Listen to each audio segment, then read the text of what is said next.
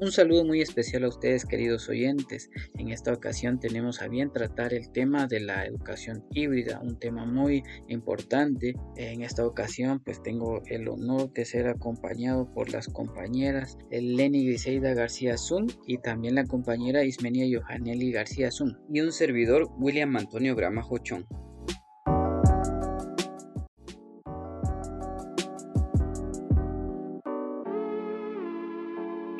Hola a todos. Eh, bueno, vamos a darle inicio a nuestra pequeña entrevista que tenemos, eh, iniciando con la primera que sería, ¿qué es el sistema de educación híbrida?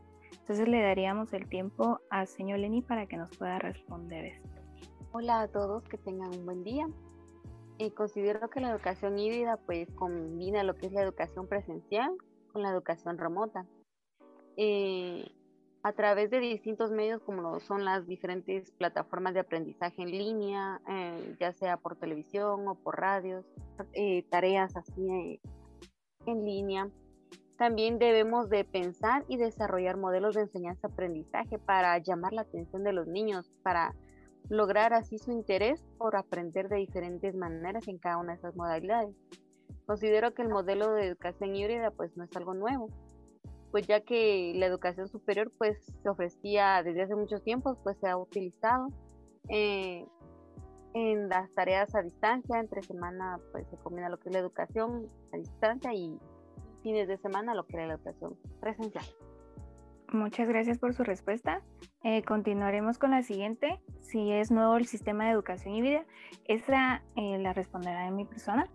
Eh, sobre si el sistema de educación híbrida es nuevo, pues en realidad no lo es. Si hablamos de modalidades de trabajo así, eh, podemos poner como por ejemplo dos instituciones que serían IGER y CONALFA, que han trabajado mediante libros, porque los docentes eh, no son demasiados, entonces viajan semanalmente a darle una educación a los niños. Entonces, también si hablamos de plataformas en línea, eh, muchos de los jóvenes hoy en día eh, trabajan bastante eso, y no solo hoy en día, sino que en años pasados, si hablamos del curso de tecnología, entonces sí se ha trabajado bastante esta nueva modalidad, entonces en sí no es algo nuevo. Muy bien, entonces continuaríamos con la siguiente pregunta. ¿Qué se necesita para llevar a cabo la educación híbrida? Entonces le dejamos eh, la palabra al profesor William. Muy bien, muchas gracias señor Johanelli, le agradezco el espacio.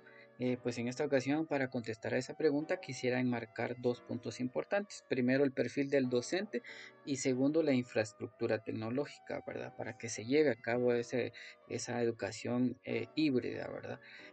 bueno, Vamos a empezar con el perfil del docente, ¿verdad? El docente en esta ocasión, pues aparte de todas las habilidades que ya tiene desarrolladas dentro del aula, es especial eh, el, punto eh, en el que el docente esté eh, muy bien dotado del conocimiento de la tecnología, ¿verdad? En muchas ocasiones se da la situación en la que los niños de la actualidad, ¿verdad? Esta generación tecnológica a muy escasa edad, pues está en contacto con, con los teléfonos, con los dispositivos, con el internet, ¿verdad? Y suele pasar de que en algunas ocasiones el docente a veces tiene un conocimiento un poquito más eh, básico, ¿verdad?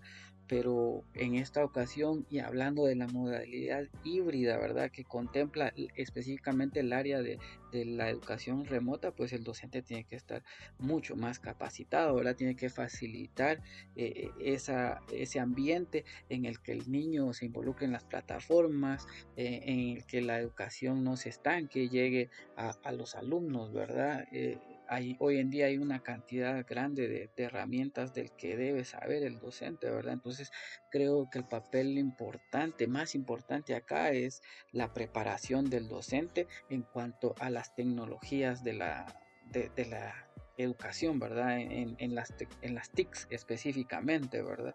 Entonces, ahí está el papel relevante del docente. Y segundo, pues podríamos mencionar que, que es un sueño para, cualquiera que domine estas herramientas tecnológicas que el niño tenga eh, tablets, computadoras, eh, una infraestructura de, que contemple quizás una red de internet gratuita específicamente para que por medio de ese canal pues lleguen los contenidos, se hagan las evaluaciones, ¿verdad? Nada se puede hacer con el docente capacitado, con el niño con ganas de, ser educado, si incluso las autoridades de educación o el gobierno mismo no permiten... Eh, eh, el acceso al internet y, y, a los dispositivos, ¿verdad? Nosotros somos países de tercer mundo y lamentablemente pues todavía no estamos al nivel que otros eh, que otros países verdad que contemplan incluso darles no solo tablets sino incluso les dan computadoras verdad en, ese contexto pues están las denominadas Chromebooks que son específicamente para estudiantes.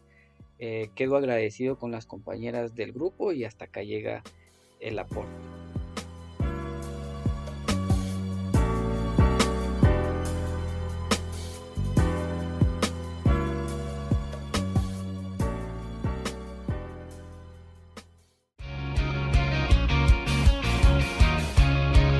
Agradecemos a ustedes, nuestra querida audiencia, por habernos acompañado en este podcast que más que una cápsula informativa ha sido un cruce de ideas y de opiniones entre miembros del grupo y esperamos contar con ustedes en una próxima ocasión. Muchas bendiciones y hasta pronto.